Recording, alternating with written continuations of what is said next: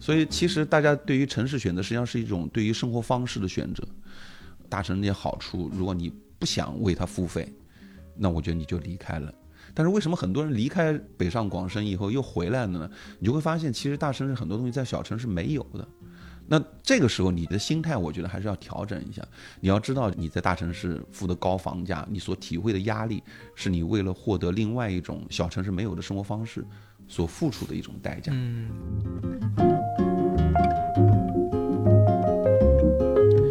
我们的城市管理者呢，仍然在延续之前那种疏散人口的这种想法，他觉得他是在治理拥堵，而结果呢，就会导致什么？人是住到外面去了。我们在北京和上海都能看到很多所谓叫大型居住区，比如说北京的回龙观啊、天都苑啊，我们上海叫大居，就是分布在外围的那些大型居住区。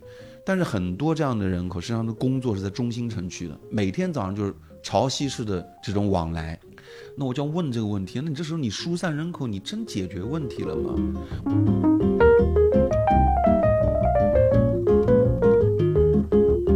我跟你讲，我现在跟我们这一代人在讲什么？我跟我们这一代人就经常在讲，你们现在都是有地位、有权利，在一些职位上，可是你们不要把城市建设成你们想要的样子。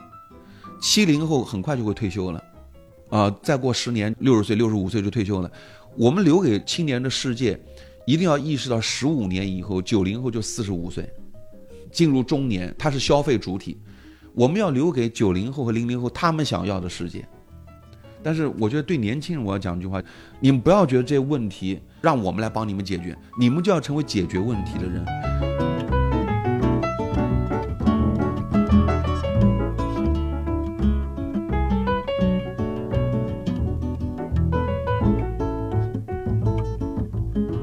大家好，欢迎收听本期的问题青年有点东西，我是今天的主播杨少。今天跟我一起搭档主持这些节目的是媒体人好汉。嗯，我是好汉，大家好。然后今天我们很荣幸的邀请到了一位著名的经济学家，上海交通大学安泰经济与管理学院的特聘教授陆明老师。大家好，没那么著名的经济学家了，不用太那个。嗯，对。我相信陆明老师更为人熟知的身份，其实就是过去几年有一本非常有名的畅销书《大国大城》的作者。对他也在去年出版了这本书，相当于是一个精神的续作，就是《向心城市》。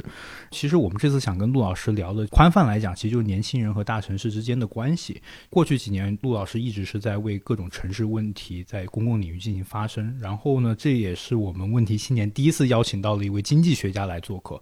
我就想强调这一点，就是因为我们过去在聊一些和城市相关的话题的时候，比如像是社区营造，或者说年轻人存在的一些现象，就逃离大城市，去到一些乡村进行一些乡村建设啊等等。其实我们很多时候聊的时候，更多还是在讲偏一个小众群体的个人经验。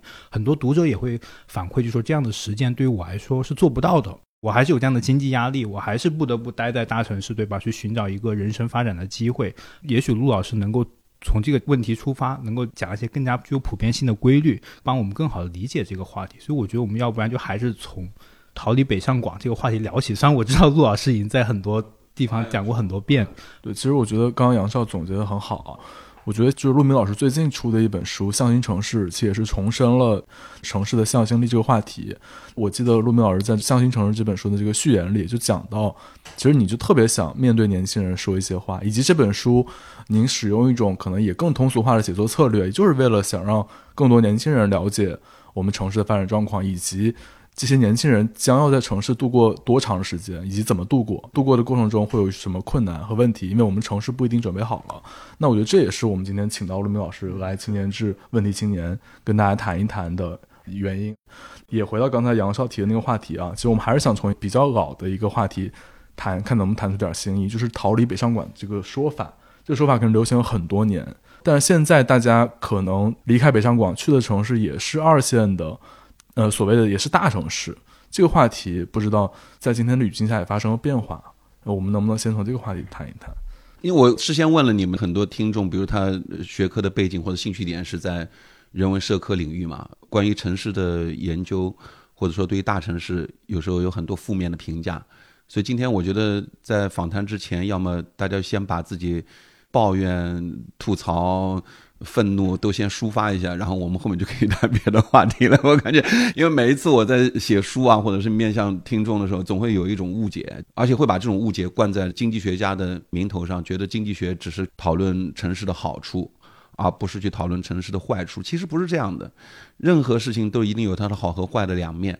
其实你就这样想，任何一个学科的学者，如果只是讲城市发展或者大城市的好处，或者说事实上只存在好处，这个世界会变成什么样子？这个世界就会变成所有的人都会跑到一个城市去，因为它只有好处没有坏处，对吧？其实好坏它是同时存在的，它是决定了这个城市规模的大小和边界。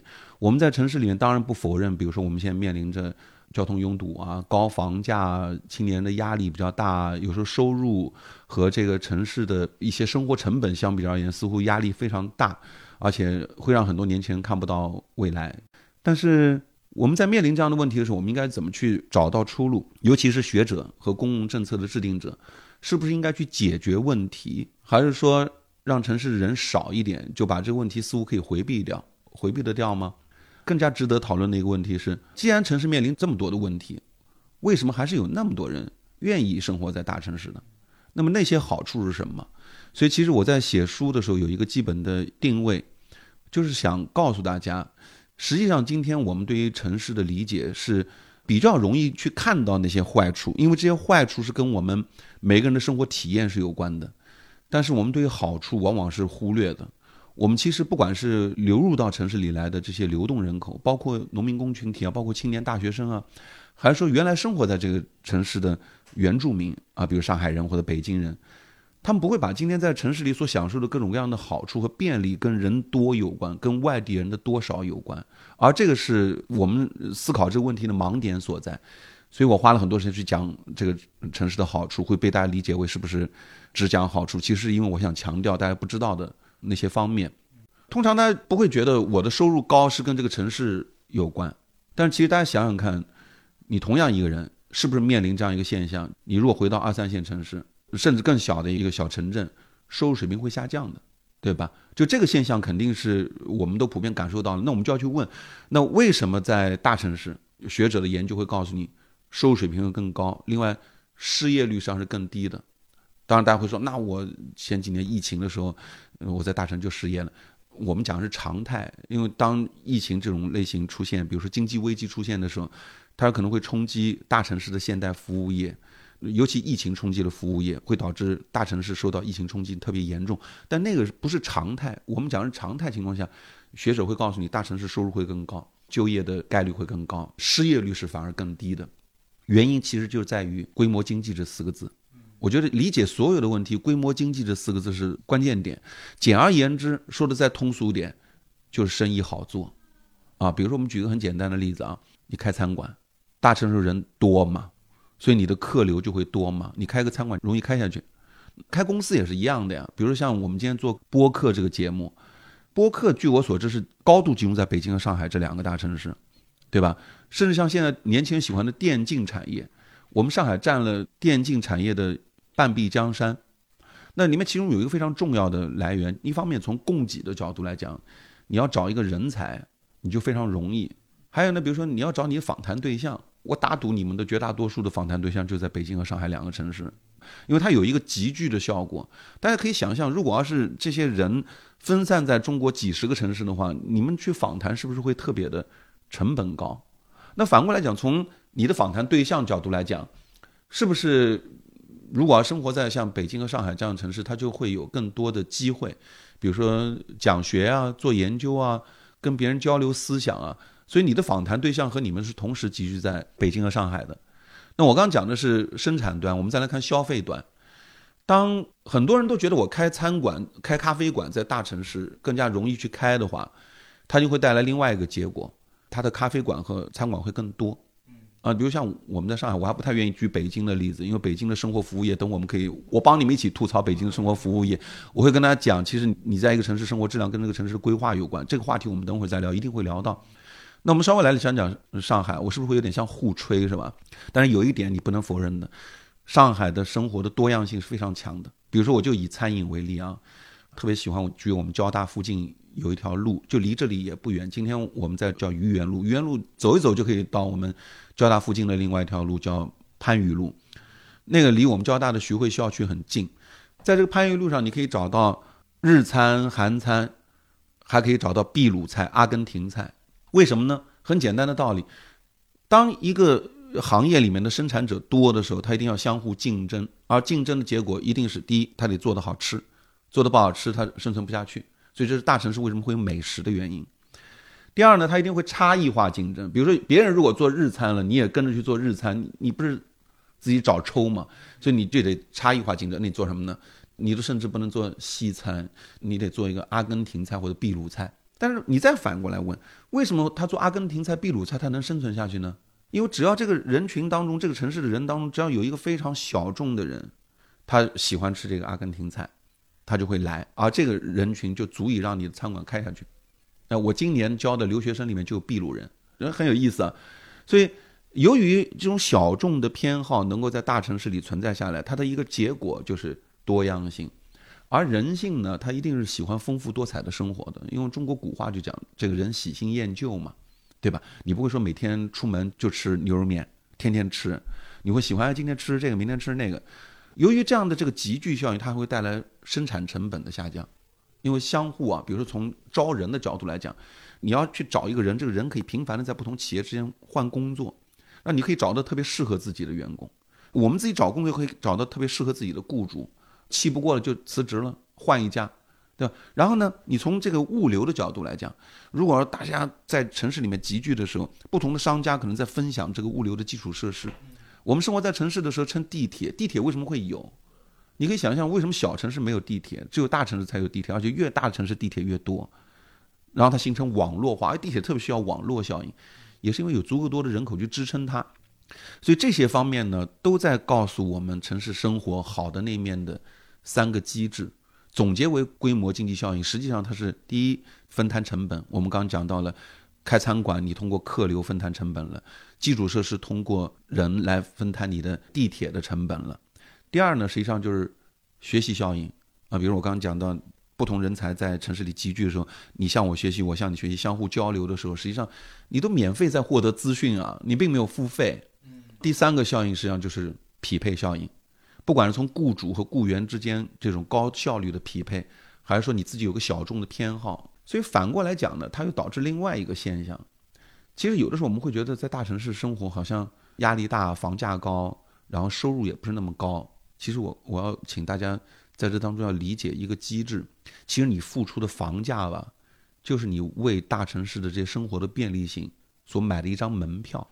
从需求侧来讲，等我们还可以吐槽大城市另外其他的问题啊，为什么嗯高房价？我们可以再谈别的问题。但从需求侧的角度来讲，就是因为你买了张门票，因为你想接近它。啊，刚刚小华跟我讲，明天下午有一个画展。你想，你我如果不住在上海的话，我要去看这个画展，我是不是特别不方便？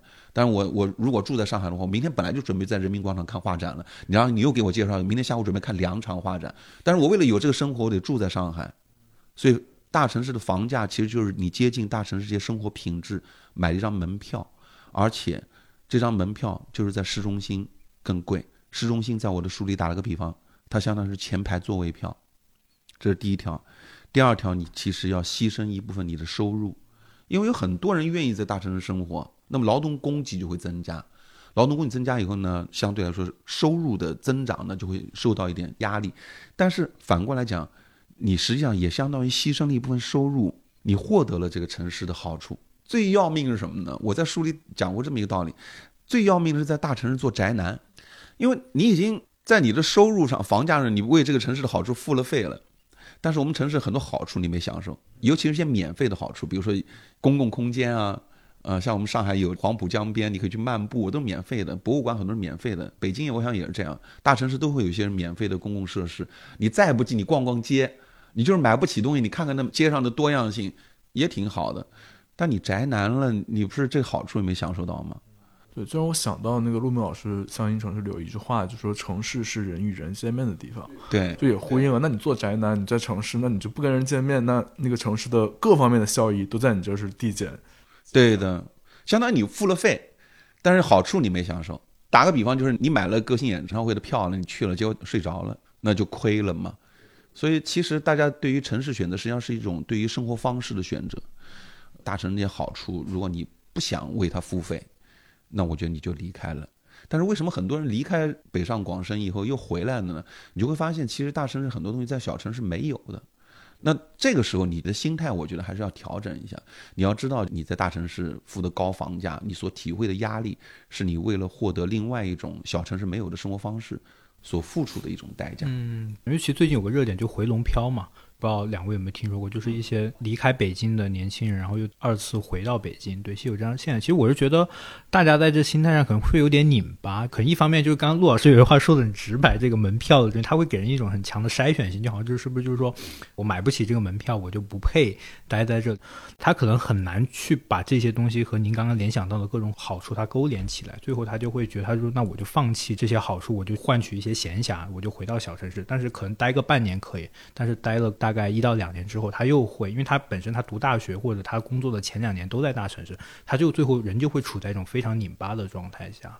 对，所以其实就是选择自己生活的一种方式就好了。我一直觉得，在大城市生活，在小城市生活，没有什么绝对的对或者错，每一种选择都是值得尊重的，只要适合自己就好了，不要后悔，对吧？您刚讲到的关于拧巴的这个问题啊，资源是有限的。一个城市再大，它所提供的，比如说博物馆、文化设施、音乐会，它也是有限的。只要资源是有限的，我想各位听众，如果我给你两种配置方式，你选一选，我看看大家会怎么选啊？一种就是配给制，掌握资源的人来配给；第二种是竞争，通过市场价格来竞争。你们会选什么？我想大家不会再愿意回到计划经济时代，有一个人有权利，那个门票就他掌握，然后来发吧。今天发门票，明天发房票，由他来决定谁能在北京和上海生活，不会吧？那么就一定是竞争，竞争就一定是每个人都根据这个市场上的价格和成本来决定，你自己觉得好处和坏处到底哪个大？那你如果觉得好处特别大，你就会看到有些人他愿意住小房子，甚至就租房子在大城市生活，而且生活一辈子。那有的人呢就觉得那好处有那么大吗？比如我刚讲，那你就是宅男，你性格就宅男，那我觉得你真的不一定要在大城市这么一直耗着，也没啥意义。那么还有一种中间的选择，其实你看发达国家是一种常态。你在年轻的时候呢，在大城市做积累，特别是挣钱，还有呢职业的履历会比较好看，因为你很可能是从事一个，比如说创业型的公司、高科技、头部的一些，比如说现代服务业啊、金融啊、咨询这样企业。那做做做做做，你发现积累点钱了，积累一些工作经验了，然后你就到二三线城市。有的时候呢，甚至有些人是这样选择的，就是工作的时候他在大城市工作，然后老的时候呢就到阳光比较好的地方去养老。那美国人，你看他很多人他工作，因为美国经济发达地区是在纽约附近，那气候特别差，等到退休了到迈阿密晒太阳去了。那我们今天有很多人想的，那我是不是可以退休以后去海南或者去云南？对，我觉得每个人可以在自己不同的人生阶段去做不同的选择，也是一种很好的人生的安排。要命的是什么呢？我觉得就是说，没想清楚，就你不知道自己是谁。但甚至我有时候会觉得，退休之后去一个小城市，如果你进社会之后都是在大城市度过，退休之后去一个小城市，这可能有时候也是一个想象出来的选择。因为年纪不管在中年还是老年，你一样需要社会活动。说对喽，说对喽。这个社会活动的维度如果突然的骤降，其实我觉得对于任何一个人而言不是很现实的。我跟你讲是我们想象的能晒太阳，但是现在哪怕让我这个年纪去晒一百天的太阳，我都受不了呀。其实我也给你讲个小故事呗。我以前在上课的时候，就是说我的学生里面有一个 DBA 的学员，因为 DBA 学员年龄都蛮大了，五十几岁了，他就跟我讲，他也是农村过来的，想在老家盖个房子，然后回去养老。我就调侃他了。我说你想明白了吗？我说你有没有想过，你有很可能你退休以后，当你有大把时间的时候，你需要是医院。还有这个好汉，你刚刚讲到，其实如果你一个人在大城市一直生活着，你可能你的生活习惯发生很多变化，你比较喜欢那些公共的文化设施，时不时喝个咖啡什么之类。那小城市农村可能没有这样的生活方式。还有就是你的社会关系、社会网络、你的朋友，你不可能把你的整个社会网络移到一个小地方。对，这个非常重要。就老年人实际上需要交往。我那个朋友还讲，他那我想退休生活就回去跟我小伙伴，儿时的小伙伴打麻将。我说，你得想明白，城市化水平在不断提高，很有可能等你回去的时候，你打麻将的麻将搭子走啦。我说，所以其实退休回去养老这种想法，要有两个条件：第一呢，你身体特别健康；第二呢，你的性格或者偏好不是打麻将需要别人陪伴，而你是喜欢一个人钓鱼。哎，一个人钓鱼其实回去倒蛮好的，因为别人走了，你钓的可以更加多。就是你得把自己要想明白。但是事实上，我可以告诉大家，比如说东京走过的路径啊，很多在二战以后的有一批那个当年的年轻人，也是跟我们今天的人想法一样，就是往一些小城市买房啊，或者到东京外围去买房，在东京都市圈的外围，比如几十公里、上百公里之外去买一个房子。但是其实那一波人退休以后，都又回到东京都市圈的中心地区了，因为公共服务是中心城区更加好一点。所以这个我觉得大家就是要把自己的选择想得特别明白。嗯啊，对，就前一阵我采访那个就金海带的本叫《东京八平米》一本书，一个日本的作家写的，他会说汉语，然后在中国待很多年。他这本书里讲到东京很多身边租房都是老年人、老太太。和老老老头的一些故事就很有意思。其实这些人就是他，其实也是在租房，然后也都没有买房。这有可能是一种几十年之后的一个中国的一个现实。就它这是一种生活方式嘛？就是我们刚才其实谈了围绕所谓的逃离北上广这个陈旧的话题，有很多命题，我们觉得可能它确实是有值得商榷的空间的。然后也其实重新谈了城市的吸引力，大城市的吸引力，包括一些所谓的新一线城市，它也是大城市的一种吸引力嘛。我之前记得我跟那个陆明老师做一次活动的时候，陆明老师提到一个很有意思的说法，关于年轻人的，就是说年轻人来到大城市从事这种非制造业的工作，然后在社会上有社会网络连接的工作的时候，可能是服务业，可能是其他的。因为像上海这个城市，可能百分之七十五都是服务业，只是不同层次的服务业啊，比如金融服务也是一种服务。那我们做个播客也是一种也是服务嘛，对吧？那很多比如老师，那也是一种服务业。这个好像说是有一个，您最近在做一个相关的研究，后工业化时代的来临嘛？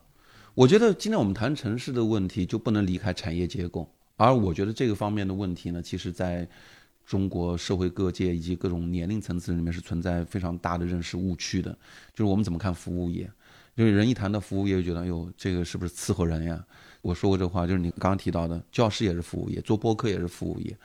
那么，如果从经济的结构角度来讲，我自己是认为中国当前已经进入到后工业化时代了。官方还觉得是制造业的中后期，因为技术进步和资本往往容易替代那些比较标准化的就业岗位。比如你先看工厂里的流水线，现在机器人啊、大数据很容易去替代这些工作岗位。但是服务业呢，因为它非标，它个性化、小众化，它需要人和人之间接触。你就很难想象它能替代了。比如说今天我们这播客节目，主持人怎么替代啊？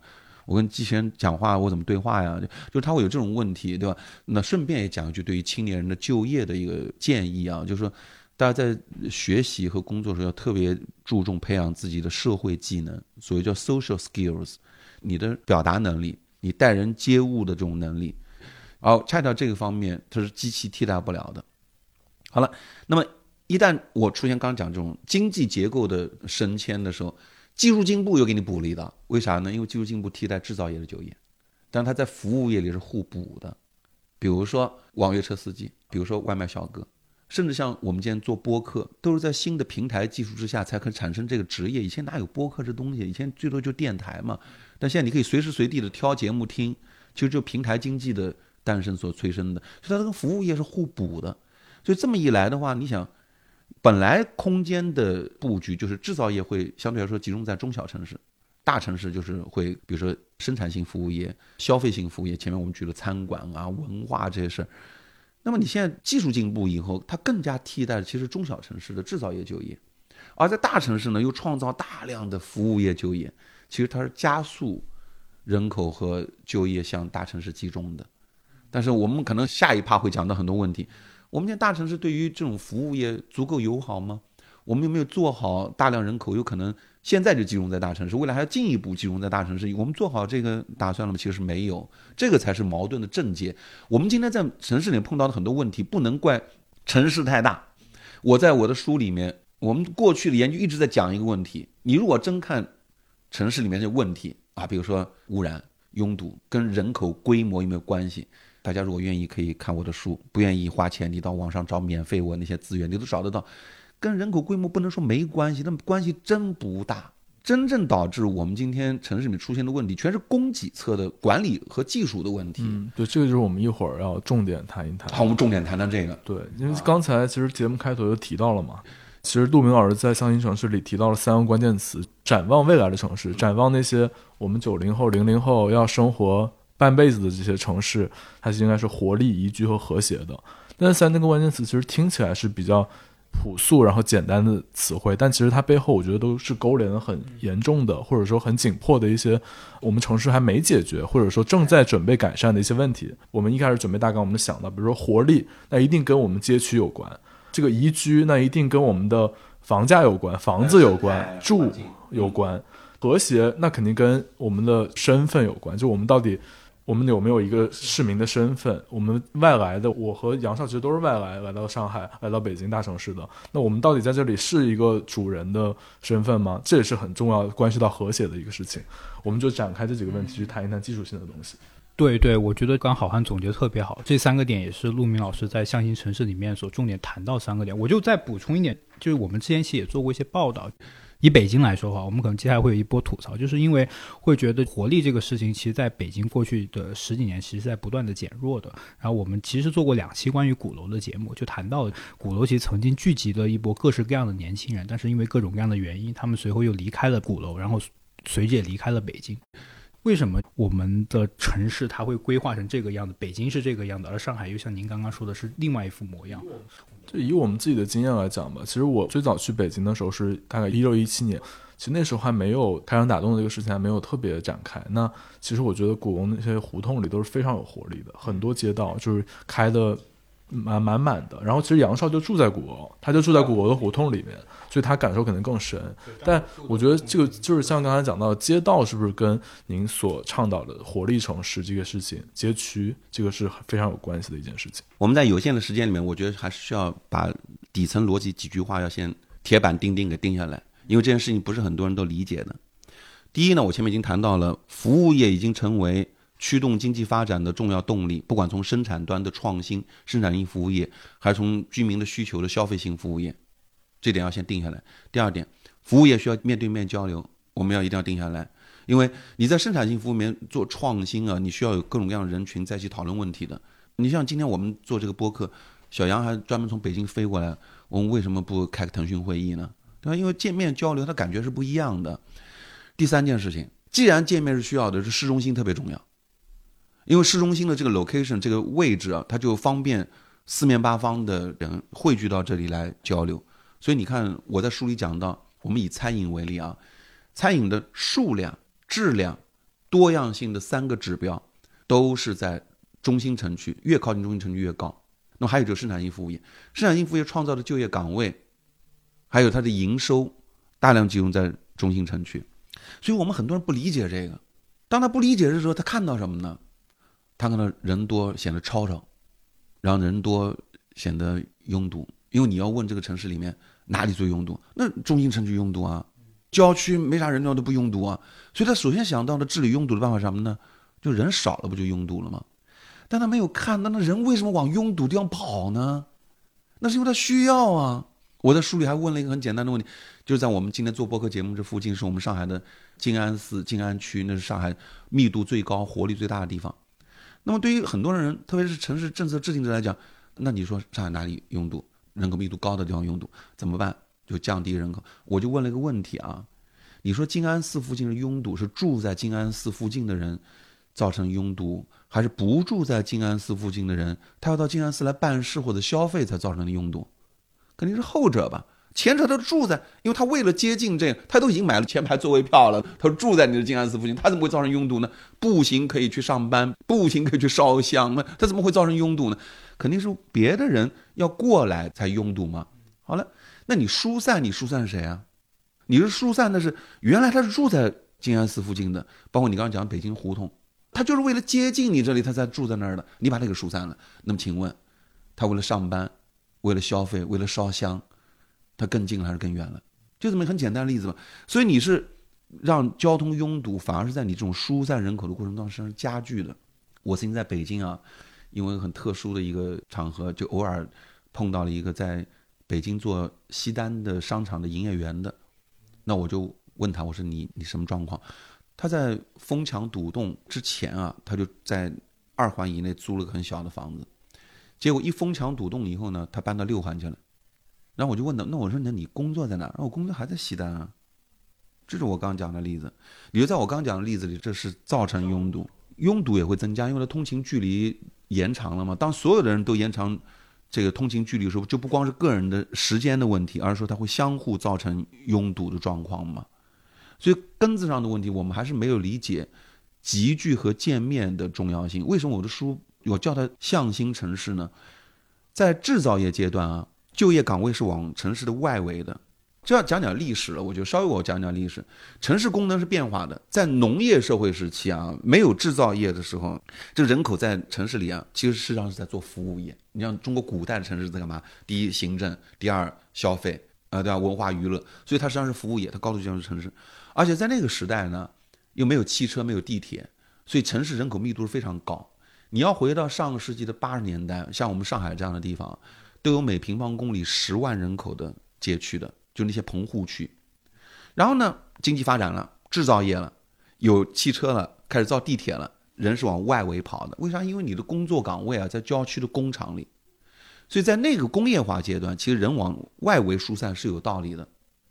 但是今天的中国都进入到向心城市的时代了。我前面讲过，你的消费，你的大量的就业岗位创造的营收是在中心城区，我们的城市管理者呢？仍然在延续之前那种疏散人口的这种想法，他觉得他是在治理拥堵，而结果呢，就会导致什么？人是住到外面去了。我们在北京和上海都能看到很多所谓叫大型居住区，比如说北京的回龙观啊、天都苑啊，我们上海叫大居，就是分布在外围的那些大型居住区。但是很多这样的人口实际上的工作是在中心城区的，每天早上就是潮汐式的这种往来。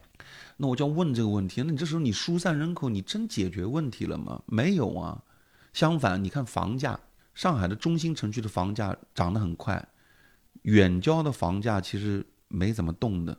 你到上海最极端、最边缘的，跟那个浙江和江苏交界的地方，比如说金山一些非常远的地方，还有一万多的房子。那你就要问了，为什么大家觉得就是要到中心城区来买房子呢？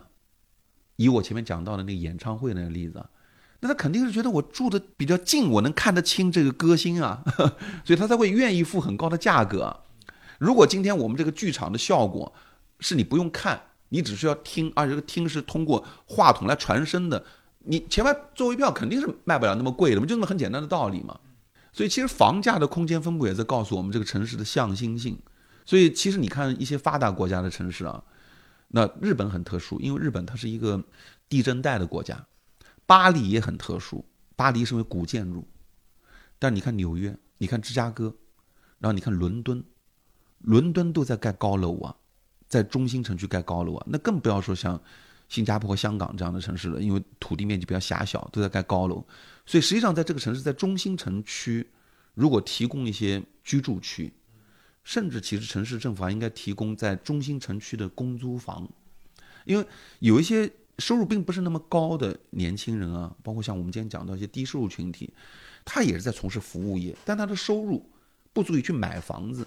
那这城市如果要是给这些群体提供一些公租房在中心城区的话，第一他自己觉得接近就业岗位了；第二，其实这个城市的拥堵问题是缓解的。我们在上海出现的情况就是中心城区的公租房是排队排不到。但郊区的公租房其实是有闲置的，啊，所以这里面就提供了一个问题，就你公租房是不是就建好就够了，数量够了就够了？不是的，其实你还要考虑空间格局，尤其像现在地铁附近的这个上盖建筑，是特别适合用来做公租房的。那这个时候就能够给那些收入并不是很高的人群，他住也住在地铁附近，然后一下楼就是。地铁，你如果这是在地铁附近，比如说五百米到一公里半径范围之内，提供一些生活的设施，比如吃喝玩乐，那这个就特别适合年轻人的这种生活。而你这样提供以后，第一活力起来了，第二其实城市的拥堵问题上是下降的。我觉得有一个很切身的例子吧，就我在北京住在广渠门的时候，然后我现在住在静安寺，其实租金是差不多的，但是你从街区的活力，那显然。广渠门的附近，大家如果知道北京，广渠门附近是没有太多商业跟消费或者玩的地方的。那我每次去个三里屯玩一下，然后我还得打车回去，还要排队排一百多、两百多的。但我我现在住在上海静安寺，我其实我就是出小区就可以，然后就步行回家，就根本不需要打车，也不排队，也不堵。在今天你们访谈一个生活在上海的学者的时候，我们拿上海跟北京做比较，是不是有点不太合适呢？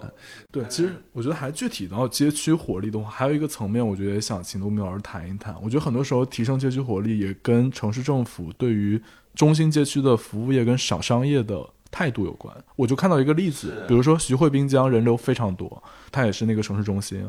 那我现在就看到上海市政府也是在新闻上看到，上海市政府其实就是呃徐汇区吧，它特意比如星巴克，你可以开一个小车在那儿售卖一些咖啡，就你不用，因为它本来在滨江嘛，你可能远离城市中心的商业，那我要喝口水，老年人我想喝口热水，喝口热的，啊，甚至那还有给狗喝水的，就是给狗倒一个小杯水的，对我觉得这就是一个。其实让它更有活力，因为大家愿意去，而且去了我也不用还自己一直背着水啊，或者带着咖啡啊什么的。但是我再比较一下，那当然确实也要吐槽一下。那比如说我去逛个天坛，哇，走出来就是一口水都喝不上。我们客观上来说啊，我们今天讲的这些问题，应该说管理者的思维在发生很大的变化。以前呢，我们城市就是喜欢干净整洁，所以你看那时候我们就是很多时候吐槽城管嘛，比如去冲滩。对吧？但其实呢，现在变化很大，甚至现在我们城管部门都觉得冲滩这个问题都不是那么典型的问题了。尤其像上海现在经济发展水平提高，像原来那种沿街的小摊贩已经很少见。但是现在新问题出来了，就是我们把很多公共空间打造出来了，就发现没活力。就是比如以刚那个徐汇滨江为例嘛，因为我跟徐汇政府也有交流，他们现在就觉得，既然空间你打造好了。然后他们就觉得我讲特别对，就应该在那边提供一些空间，能够让他坐下来喝喝咖啡，甚至吃个饭，所以比以前是改善多了。我们曾经有一段时间，比如说你们提到封墙堵洞，但是其实你仔细观察啊，上海最近又重新把有些街边店开出来了，说明其实这是有一个，哎，怎么说呢？就是说要让一个人认识到一个事情，他需要一个过程。当他把原来那些小店给封墙堵洞了，他发现城市活力下降了。老百姓开始在抱怨，就生活不方便了，他就调整。当然这个挺遗憾啊，为什么不早点明白？哎，过去的事情我们这就不往下说了，就就是也很遗憾。那么当前中国碰到的，就说大城市碰到的问题呢，中心城区我相信很快会走上一个正轨。今天出现的问题可能是你们想不到的，其实我们的郊区问题很大。嗯啊，对，这也是我刚刚想提的。我们前面在谈中心城区的所谓的城市活力，中心城区它是一个老地方嘛，对吧？城市中心，但是其实我们也知道，就在我和杨少长大的时间里，中国大量的建设新的城区，对，那新城的它从规划思路上，可能跟城市活力的这个考量就有一点可以有讨论。对的，中国的新城呢，你看中国北方的很多城市建设，特别都想模仿北京。各个地方建的那个道路都跟长安街一样宽，因为我们以原来传统思维就喜欢这种所谓叫气派，但是到了现代城市的服务业发展，它需要又回到中国有句古话，可能我们中国人都背得出来，叫宽街无闹市，窄巷存旺铺。因为我前面讲到面对面交流的问题嘛，如果一条马路特别宽的话，俗话讲就是只能做半边生意，因为这人要穿越马路到另外一边去消费，他就。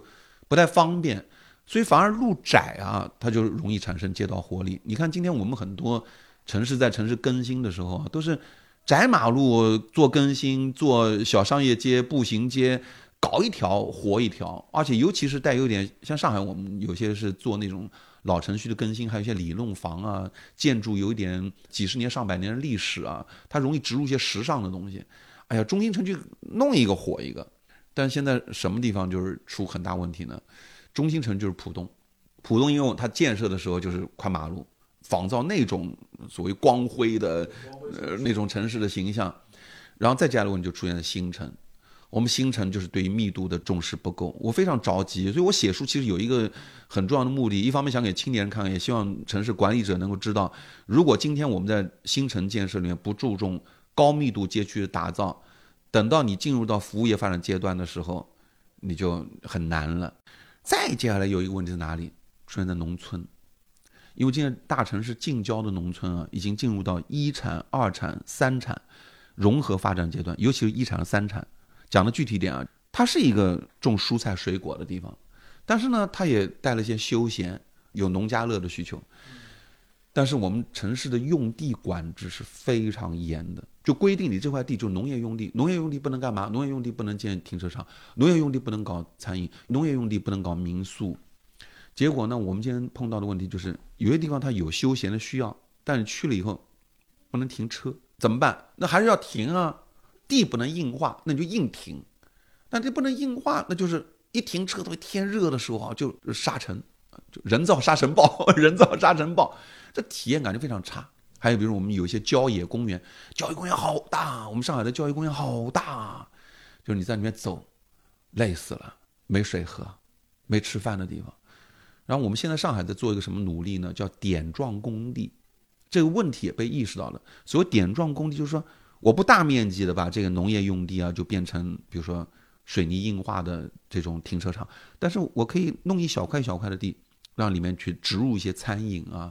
休闲啊，民宿啊，这样，但我觉得这样的实验还做得非常不够。前些年我们总体的趋势是加强对于农田的管理，让这个农田只能做农业的用途的。我觉得这个问题啊都要提出来。我们今天讲城市美好生活，美好生活它有很多方面，它既包括在中心城区喝咖啡，也包括周末我带着孩子驱车到郊区去休闲一下。就是你今天的城市的管理，包括我前面讲到的土地用途的管理。你最终是要达到两个目的，对吧？第一是让大家的需求能得到满足，第二你得让农民富，他有挣钱的机会。你为啥不让他挣？为什么不让他挣的更多呢？对吧？我觉得这些问题啊，城市管理者要要去想。嗯，我觉得其实刚才卢明老师谈活力这个话题已经非常硬核，以及也是我们杨少也讲了嘛。问题青年第一次找到经济学者来谈这个问题，确实讲了很多跟城市的知识以及城市的。客观规律相关的一些分享。那我们接下来，其实刚才老师也讲到了城市用地的这个问题，其实也就慢慢过渡到我们本来就想讨论第二个关键词，就是宜居。就是宜居呢住嘛，我们就知道城市的用地其实是有很多用途的，像刚才老师讲了，包括中国的土地就有很多不同用途。呃，陆明老师也在这本书里其实提出了一个很重要的说法，就是说，其实中国的城市的工业用地比例特别高，这个可能是我们生活在城市市中心意识不太到的，但这个其实直接影响了。关于高房价的问题，关于城市未来发展的问题，这个最跟我们的宜居相关。甚至很多地方，比如它工业用地，它要进行一些相关用途的转换嘛，不管是转化成服务业、商业还是住宅，这个我觉得可以请您再给我们科普一下，这个也很重要，这个非常重要。我们现在实际上你就这样想啊，一个城市人越来越多，你会让房价不是越来越高的话，你一定是建更多的房子，就这么简单。但是问题就在于你怎么能建更多的房子呢？第一，你要占更多的地。那我们现在的城市的用地是受建设用地指标控制的，而且有一段时间我们都觉得，哎呀，城市太大了，然后我们就需要去收紧建设用地。那你越越收紧建设用地，用来造房子的地就越少了。第二，不仅在建设用地的总量上有一些控制，我能用多少地来造房子，又碰到好汉刚刚提的这个问题，地方政府觉得我要招商引资啊。那所以他你要让他去造工业园，他特别有积极性；还有就是城市市中心的商务楼，他有积极性。造房子，他的想法就是说，那我一次性土地出让以后，我后面就没有现金流了。但我工业用地、商务楼可以带来税收啊。所以你看，中国城市结构跟世界上其他国家相比较而言，我们就是工业用地比重特别高，商务楼现在甚至出现闲置，而且我们商务楼的那个对应的商服用地的拍卖价格。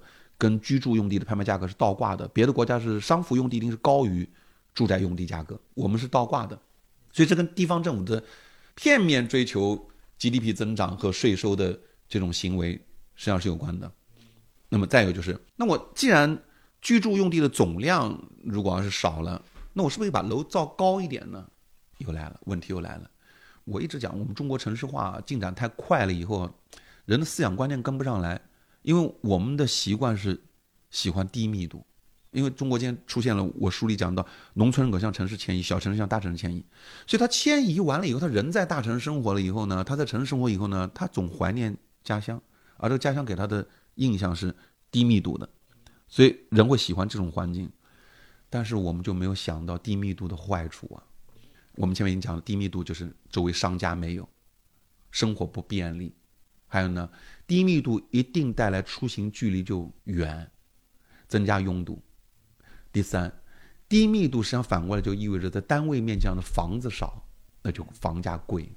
所以其实高密度，尤其是在中心城区的高密度，是应对向心城市这个趋势以及人们对于服务消费需求不断增长的一个非常有效的一个应对措施。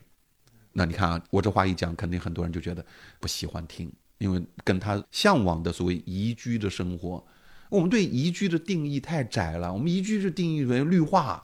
哎，花园城市，那我就问大家，那你如果是这么追求宜居的话，我们上海有一个地方特别宜居，就是我们临港，真的密度很低，而且花团锦簇，绿化特别好。但是为什么大家不去呢？就你就反过来问这个问题。然后农村也很宜居啊，按照大家刚刚讲的标准，你为什么不去呢？相反，为什么在高密度地区房价高呢？呃，我们就很多人不去问这个问题。反过来讲，就是有很多城市建设者从政策制定角度，他也不喜欢高密度。为啥呢？第一，他自己也是从小城市或者农村进来的，他在建设城市的时候，特别想把城市建成农村。啊，还有呢，他有一些冠冕堂皇的理由，啊，这些还不光在中国存在，在印度也存在。印度也是对于建筑的容积率管制特别严的。然后他觉得我要保护城市风貌。你想，城市如果要是巴黎这样的古建筑，你要保护城市风貌，我也非常赞成。你像上海，我们有一个叫横幅街区。是以四九年以前留下了很多老建筑，啊，很有风味。我觉得也对的，但是有很多破败不堪的房子，你也要去都统一的去保护。它的代价什么？就是你的城市的更新没有办法实现高密度，结果就是出现我前面讲到的城市活力没有、拥堵问题、高房价问题。所以宜居啊，在现代化的大城市跟农村小城市的概念上是不一样的。宜居就是。要便捷，通过高密度实现便捷，通过高密度实现通勤的时间要得到有效的控制，然后通过一定程度的高密度来缓解住房的供应的不足。但是我要讲，这高密度不是说你就把房子建到天上去，不是那个意思。同时你还要考虑是在什么样的街区，中心城区要高密度，外围不一定需要那么高的密度，它是梯度的。嗯，我还想追问一个，就是因为前面陆明老师讲到，我们的服务业占比已经很高了。以及它相比制造业而言，服务业在经济中比重也更加高，也更加重要。那我们现在的工业用地过多，它就是一个很大的问题啊。它的这个转化的过程中，是不是也能促进宜居？以及它转化过程中可能也有矛盾跟问题，可能不愿意转化。现在呢，从政府决策者角度来讲，把闲置的工业用地向商服和居住用地转化已经提出来了。还有呢，土地的综合利用。一方面从新增的土地来讲呢，提倡综合利用；还有呢，在一个街区范围之内，也提倡，比如说居住、商业、服务业、公共的设施的用地，它混在一个街区里面混合利用，也都提出来了。但是呢，仍然有很多障碍啊。第一是制度，你看新加坡的那个城市建设的混合利用，它是垂直混合，也就是一幢楼，很高的楼，上面是居住，中间是商业。底层是轨道交通和公交，深圳有探索过，但是广州也存在一些这样的综合用途，但是比例非常低，所以未来我们要改这个制度。第二呢是激励，那你现在比如像我们讲工业向或者商业向居住转化，地方政府有时候碰到一个问题，说现在我们有的时候还觉得我们是不是城市建的太大了？我前面又回到这个问题了，因为觉得太大了，所以现在我们对于闲置的工业用地，它要转化它的职能。比如说，把那些低效利用的，甚至有点非法的那些工业用用地，把它不是转成居住和商服用地，而是转成绿地，所以它并没有有效的增加我们前面讲到的这种居住的用地的空间，对吧？那么第三呢，是一些操作的技术性问题，比如说有些闲置商务楼，闲置商务楼它的防火啊，还有防噪音啊，这些它跟居住用地的那个要求是不一样的。但这个技术层层面的问题，现在逐渐的改变。比如说，你看我们现在这几年啊，中央提出一城一策，我们一些大城市是加快对于一些闲置商务楼转居住用途的啊。比如现在你看有一些闲置商务楼，就是转成了我们讲的应该叫五十年产权的那种房子啊，它不是七十年产权的。我们有时候把它称之为公寓，可能各个地方名字不太一样啊。这种房子实际上现在是可以再卖的啊，但是它不可以给你带户口，也不可以给你带学位。还有呢，就转成公租房，就是如果我买下来可能会有很大问题，房型都不好啊，没人愿意要。但是它改成公租房，呃，可能他觉得就没那么要紧了，所以他现在在转成租赁的这种用途，所以还是在改吧。但是就是我挑战也挺多的，呃障碍也挺多的而。且我相信这都是我们未来在城市打拼的年轻人或者会看到的一些变化。哎呀，我觉得不光是看到一些变化吧，我觉得就是你们年轻人应该去做这个改变吧。哎，我突然觉得我们今天这节目特别有意义。我觉得我们问题青年不是要光帮大家回答问题是吧？我们一方面在觉得就是我们有很多的困难，有很多的问题要去解决，但是问题不就是靠你们去解决吗？还靠我们这老头子去解决啊？我跟你讲，我现在跟我们这一代人在讲什么？我跟我们这些人就经常在讲，你们现在都是有地位、有权利，在一些职位上，可是你们不要把城市建设成你们想要的样子。七零后很快就会退休了，啊、再过十年，六十岁、六十五岁就退休了。我们留给青年的世界，一定要意识到，十五年以后，九零后就四十五岁，进入中年，他是消费主体。我们要留给九零后和零零后他们想要的世界。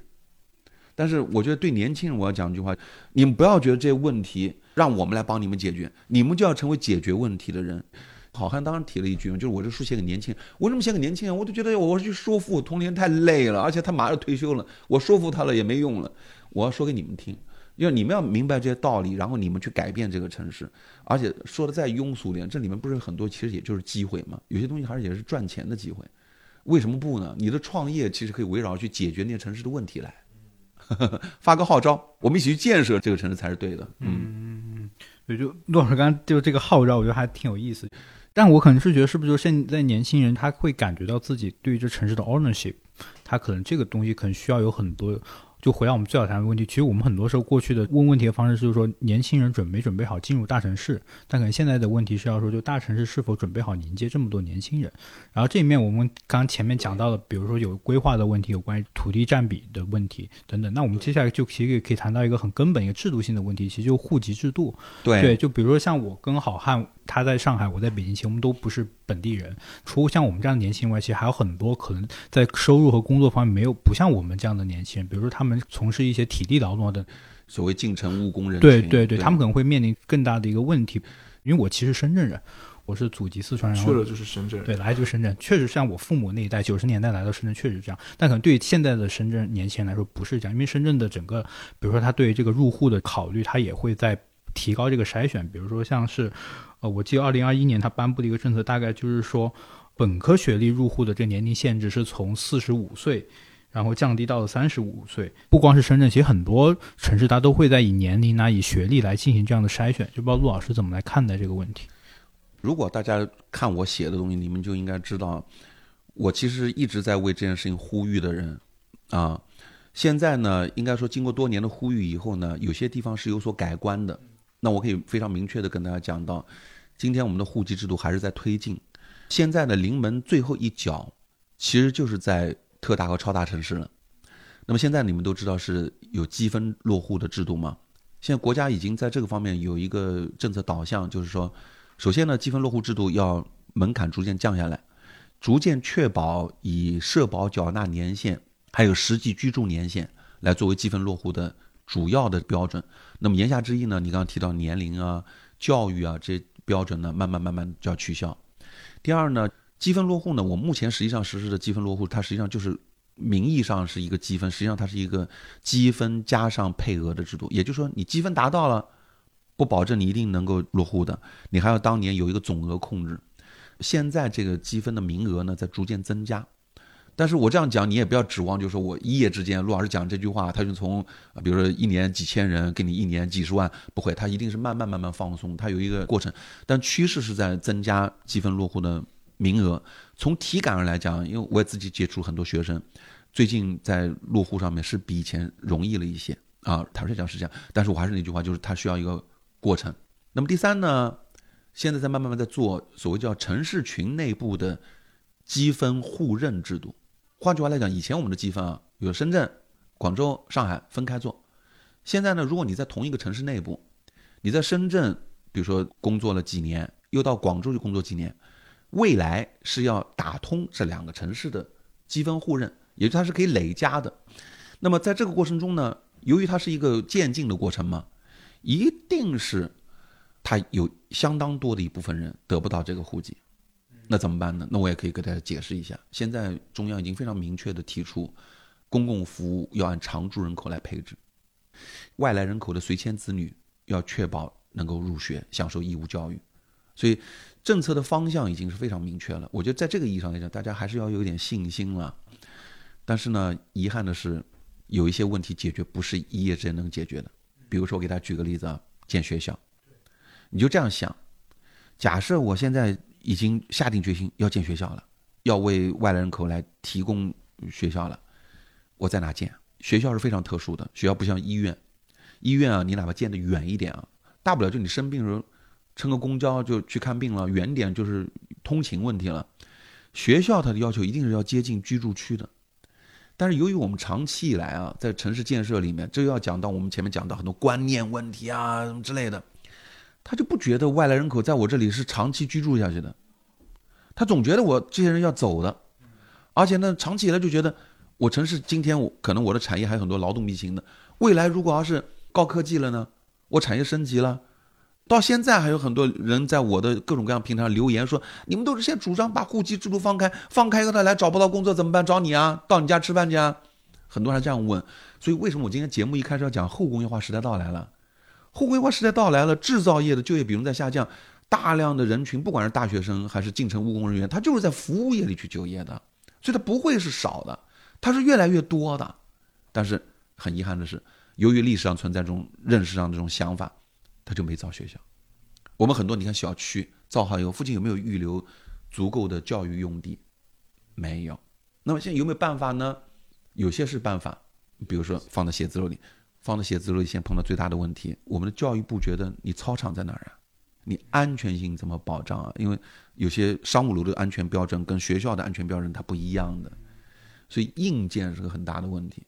但是还要探索不同的办法。事实上，香港就是很多时候就是把学校建在。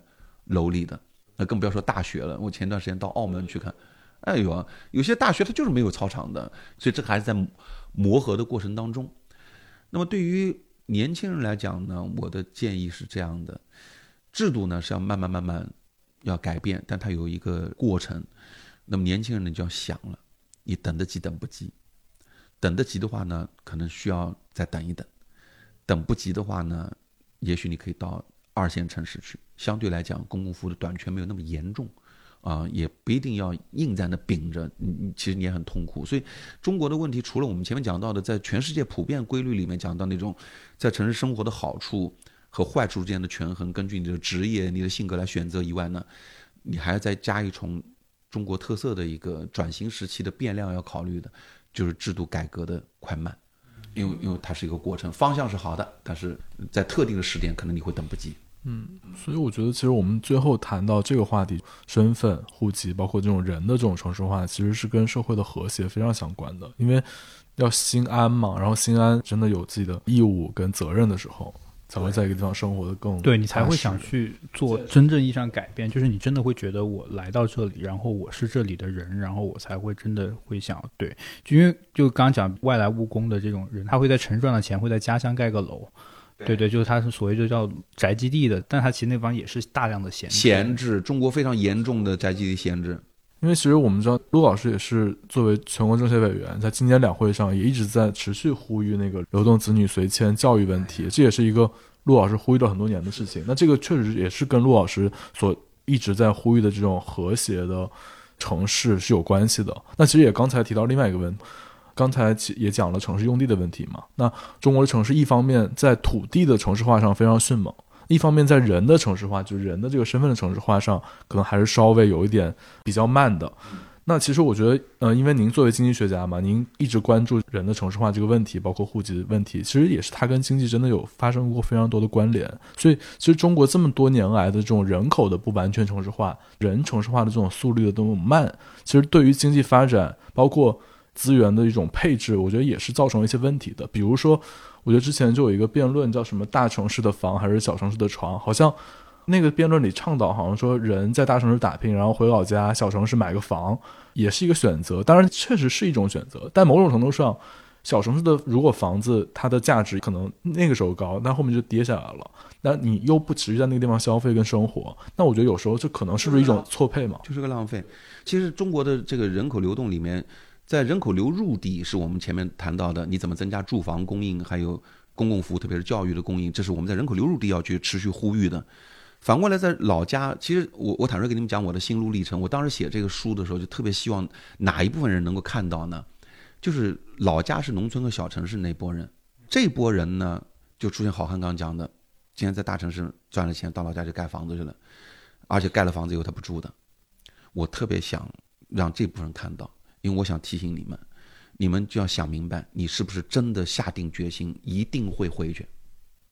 你有没有想过自己的决策是在中国未来城市化水平不断提高的过程当中，而且服务业比重会不断的上升，生活品质都需要人口规模，然后你的就业岗位可能在服务业里，这个趋势里面在做一个长期的决策。具体到个人，你可能回答说：“是的，我就是这么想的。”但是我跟你打赌，大多数人没有意识到这个时代的潮流会让你今天在老家盖的房子就永远空置下去。然后你这笔投资是个浪费。现在在老家里面，你花几十万盖的房子，其实你在一个城市里面，哪怕是在大城市周围，第一可以租房，第二，其实你在大城市周围，现在我刚刚不是跟你说吗？一万多的房子都还买得到的。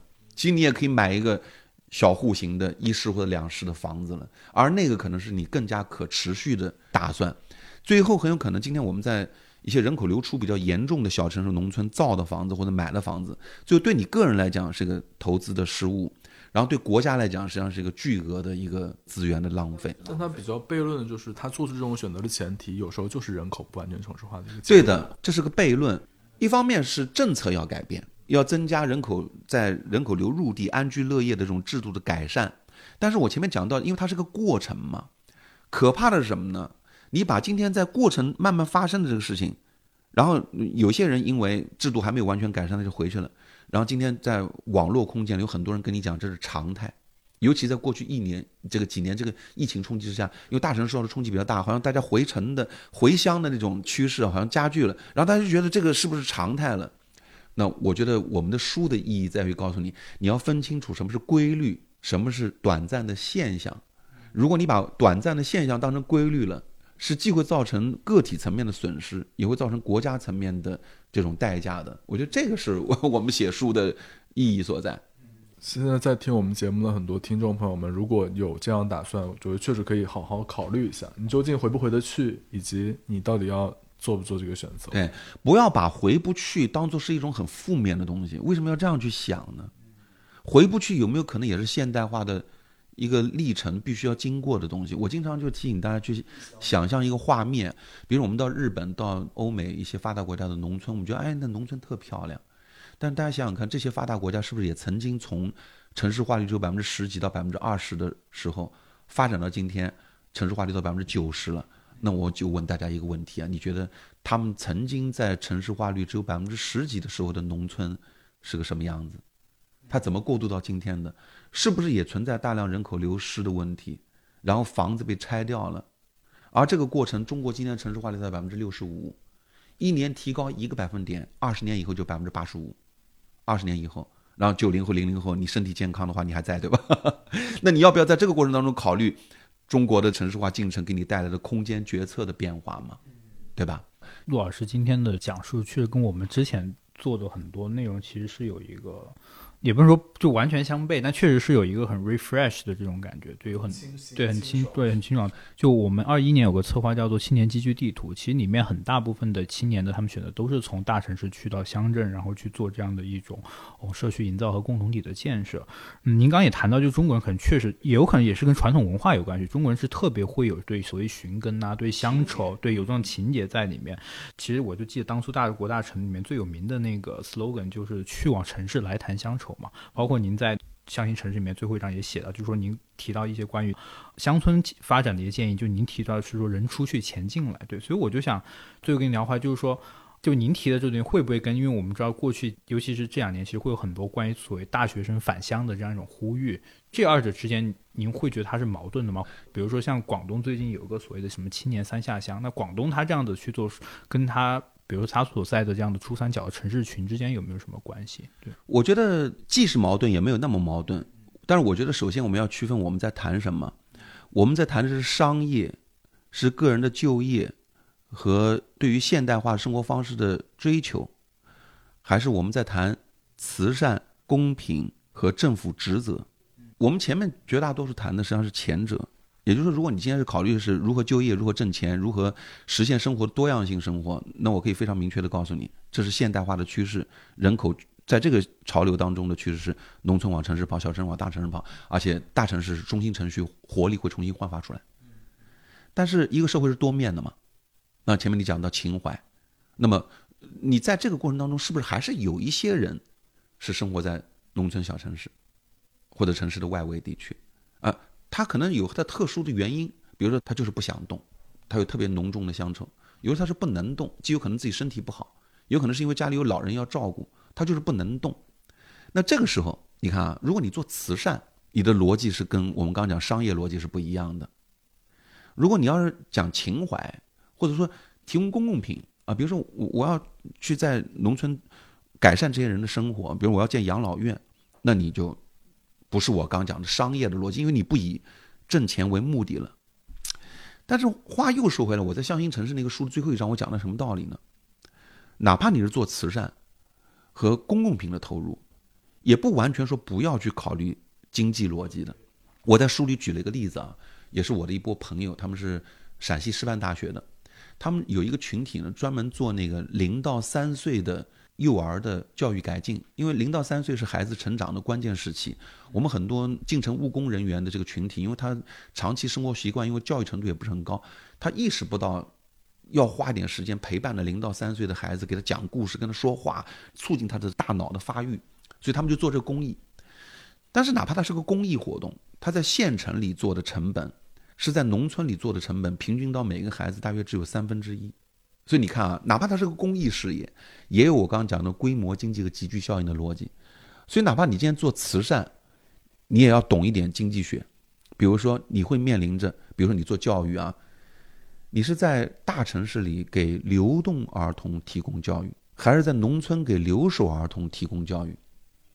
你就算在老家提供留守儿童的教育，你是在县城里，因为现在很多留守儿童是不是留守在农村的，是留守在县城的。你是在县城里给留守儿童做教育，还是在农村里给留守儿童做教育？其实你同样的一笔钱产生的产出是不一样的。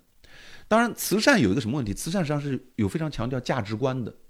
有的人可能更加强调这个投入产出，那我就建议你，你在大城市里做教育，解决流动儿童，还有县城里做教育。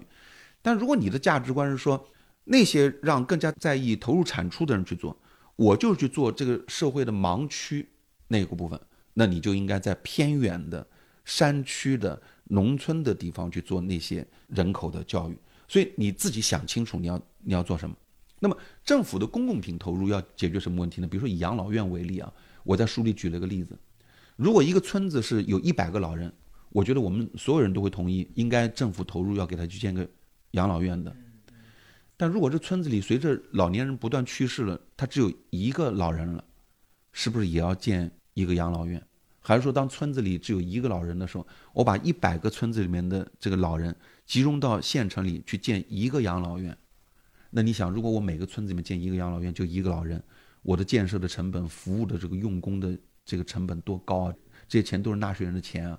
我为什么不可以建到县城里面呢？那有的人就是不学社会科学的人啊，会比较思维简单，说，那我为了公平，我就是应该。在村子里面给每一个老人建个养老院，那我再追问你一个问题啊，我同样这个资源，如果我要是集中的供应，第一，养老院的质量可以更好；其次，我节省下来的钱，是不是可以用来去建学校？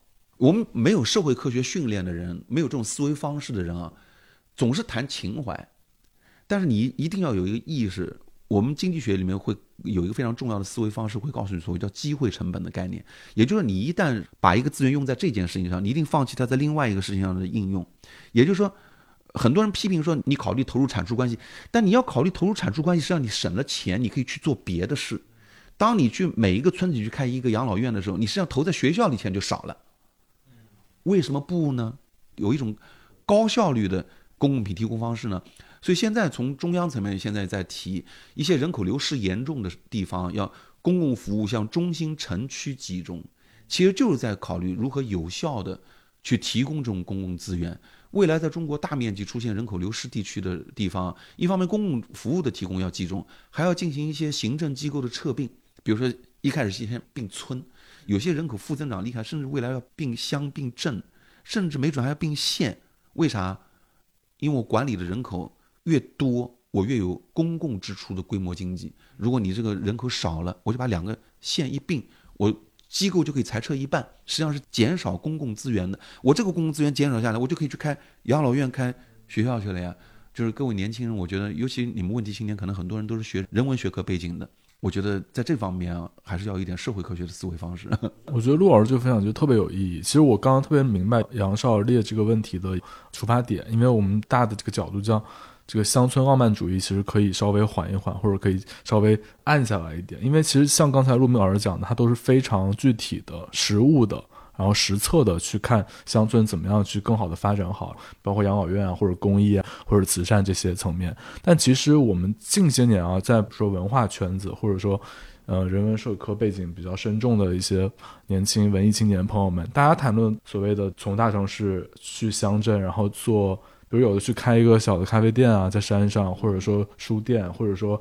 一个艺术展，公共艺术，比如大地艺术，对吧？这种它在乡里或者在一个岛上，但其实这些东西，我觉得它还是属于一种高文化的，它其实面向的还是大城市的人。比如说佛山那个什么南海的艺术节，当然也做得很好，但它吸引都是广州、深圳来玩的。还有在沙漠里搞电影节，这些东西可能它确实很重要，然后也是很丰富，有它的实践的意义，就从文化层面上。但是它可能确实跟陆明老师刚才讲的，我们所真的是怎么样让乡村振兴起来？它可能还是有一点差距的。好像我认为是这样的。我觉得各种各样的形式都要要。我觉得我们自己也要有一种包容的心态。比如像你刚刚讲那种模式，它是借助了一个比较偏远的一个农村，或者说是开咖啡馆或者搞电影节，或者比如像我们现在还有商学院能去沙漠暴走。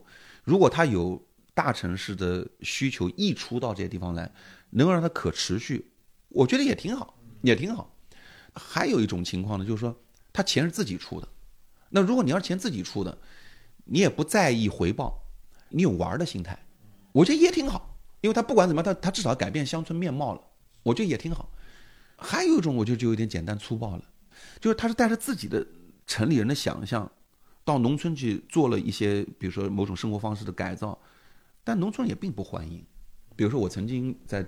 农村调研的时候，我顺便给我做个小广告啊！很多人都觉得你们经济学家是不是都是成天在大城市里想象？其实我调研过很多中国非常贫困的地区。有一次我到那个非常贫困的一个山区里去啊，哎，我就说你们这个山区怎么晚上就特别暗啊？他们就笑了。我说啥意思？给我讲讲。但是我们曾经想在这里呢做路灯，也有人愿意投资做路灯。有的规划师跟我们说，我们这里如果做路灯以后就看不见星空了，就会产生光污染。这个例子是我觉得非常有代表性的例子。我们一些带着城市的想象和你称之为叫乡村浪漫主义的那种想法，到了农村里面去做的这些工作，我们真的是改变农村吗？还是说我们想给自己留下一个我们富裕了以后？才想保留的一个什么精神家园，那个是留给谁的呢？留给谁呢？你有没有考虑到当地居民的需求呢？我觉得这个想法是要不得啊！我真的觉得这个想法是要不得。然后这些想法不仅是有一些，比如说像做公益的，还有比如政府有时候有这种思维。比如我在农村调研的时候，我就看到很多，比如说建了一个步道，用那个防腐木做的步道。啊，我们城里人经常会有嘛，比如在一个小区的湖边啊，我们有一个步道让他散步。你到农村社区里面去建这个步道，农民本身就是每天在下地干活累得要死，然后太阳完了下山以后，我们的想象当中是不是农村老头老太太牵着手在那步道上散步啊？不会的，还有观景台。如果要是这个地方本身就是风景特别好，你做一个观景台，哎，大家开车开过去，我就观景台上拍拍照，实际上你是服务于。城市居民的溢出的需求的，但你知道吗？我有些地方去，那那山沟沟里都是没人的地方，你给他建个观景台，谁去观呢？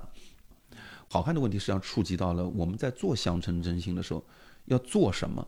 我在书里讲到，人是要出来，因为他追求就业机会，追求更美好的生活。